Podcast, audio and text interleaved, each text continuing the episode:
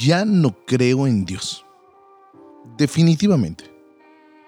Muchos años de conocerle, muchos años de estudiar la Biblia, tanto de creer, escuchar que tantas personas hablan de Dios de una forma como si les contestara inmediatamente. ¿Y yo? ¿Y yo que crecí en un ambiente cristiano, entre comillas? ¿Por qué no estoy en el lugar que todos dicen que debería de estar? Es más, creer que Dios existe es una falacia, una fantasía. Definitivamente ya no creo en Dios. Estas fueron las palabras que escuché de una persona que durante toda su vida había estado en la iglesia de una u otra manera, tal vez sin involucrarse mucho. Había conocido a una persona y tuvo una relación con ella hasta que se casó. En su matrimonio, su cónyuge hablaba mucho de Dios. De hecho, su fe era increíble. Tenía un optimismo demasiado alto para su nivel de él. Él seguía la corriente porque le gustaba que ella tuviera ese carisma, esa fe, esa actitud positiva.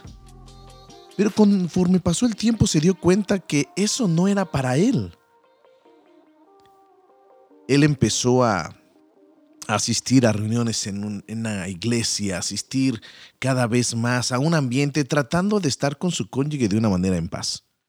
Pero en realidad, en una ocasión él él estaba hablando con alguien que tenía años de conocer a Dios, se veía y se notaba exitoso, porque todo lo que él le compartía era como si Dios mismo bajara y le concediera todo lo que él necesitaba. Quería una casa y Dios se la daba, un auto y Dios le daba ese auto. Él hablaba de su familia como si tuviera la familia perfecta.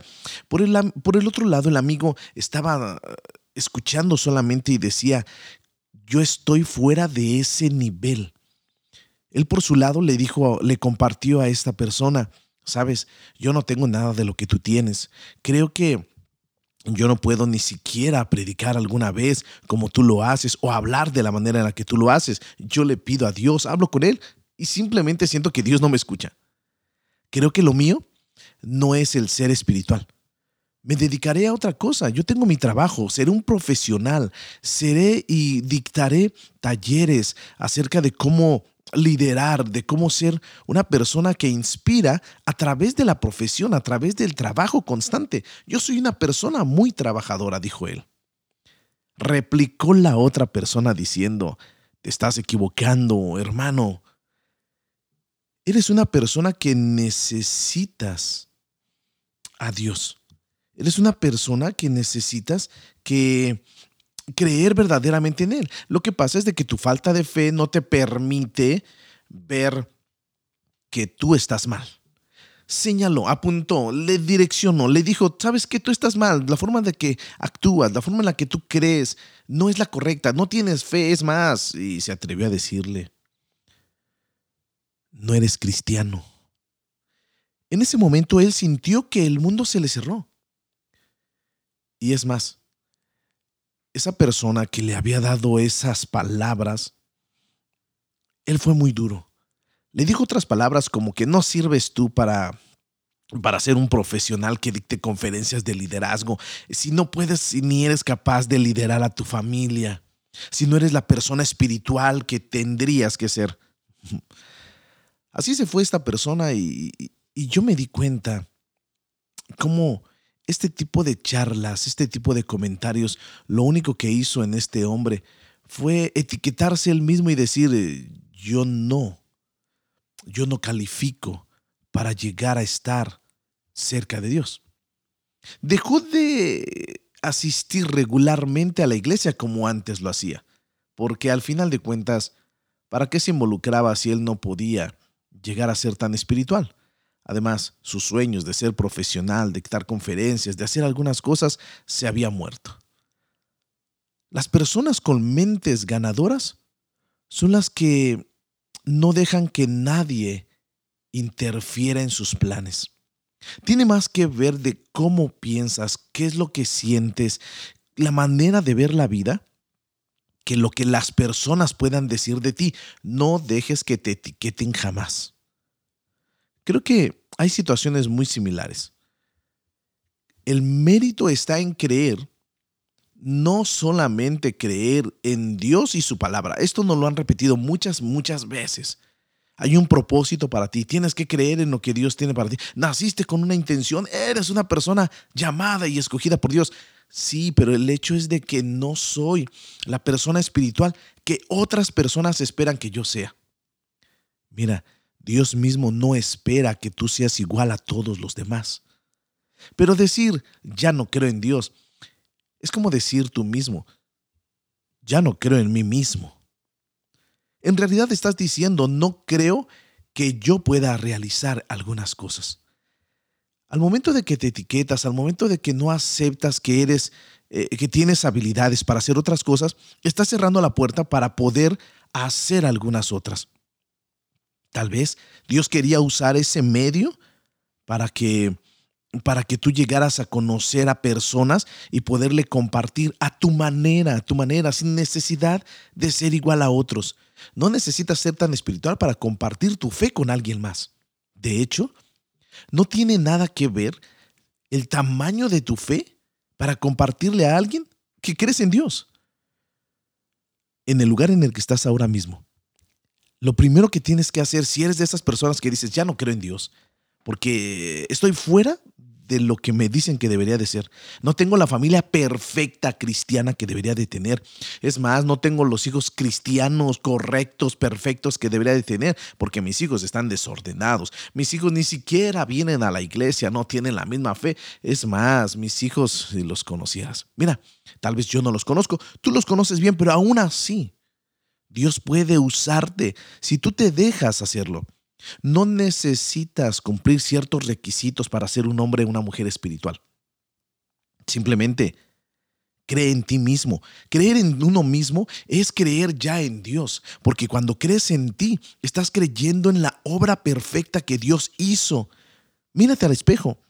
Eres una persona perfecta, no te hace falta nada. Hay algunas cosas que algunos consideran que hacen falta. El primer paso que necesitamos es aceptarnos nosotros tal y como somos. Somos hombres, somos, somos como seamos. Así Dios nos hizo, con un potencial que llevamos dentro y cada uno de acuerdo a lo que es, ese es el potencial que Dios te dio. Lo que necesitamos hacer es que esto salga a nuestro exterior Creer en uno mismo es esencial para dar el primer paso en arriesgarnos y embarcarnos a nuevas experiencias.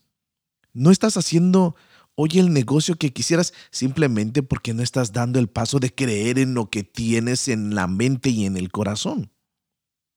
Nunca, debemos, nunca sabremos lo potenciales, lo poderosos que nosotros podemos llegar a ser si no nos atrevemos a explorar caminos diferentes.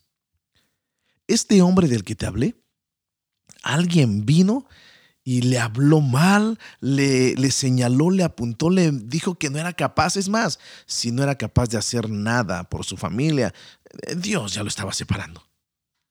Se dejó etiquetar creyendo que su personalidad no encajaría con la espiritualidad. Mira, jamás dejes que un comentario como tú no puedes te detenga en esas decisiones, ni siquiera cuando esa opinión negativa provenga de tus familiares o aquellas personas que dices que tanto o dicen que tanto te aman. Creer en ti es tener fe en tus habilidades. Sin una humilde este, consideración, por ejemplo, de, de, que tu poder no es lo que debiera de ser. Mira, sé humilde, pero reconoce que hay algo en ti que puedes llegar a sacar para ser exitoso o exitosa. Las malas opiniones deberían de servir para impulsar nuestras ganas para luchar y convertirnos en esa persona que quieres convertirte.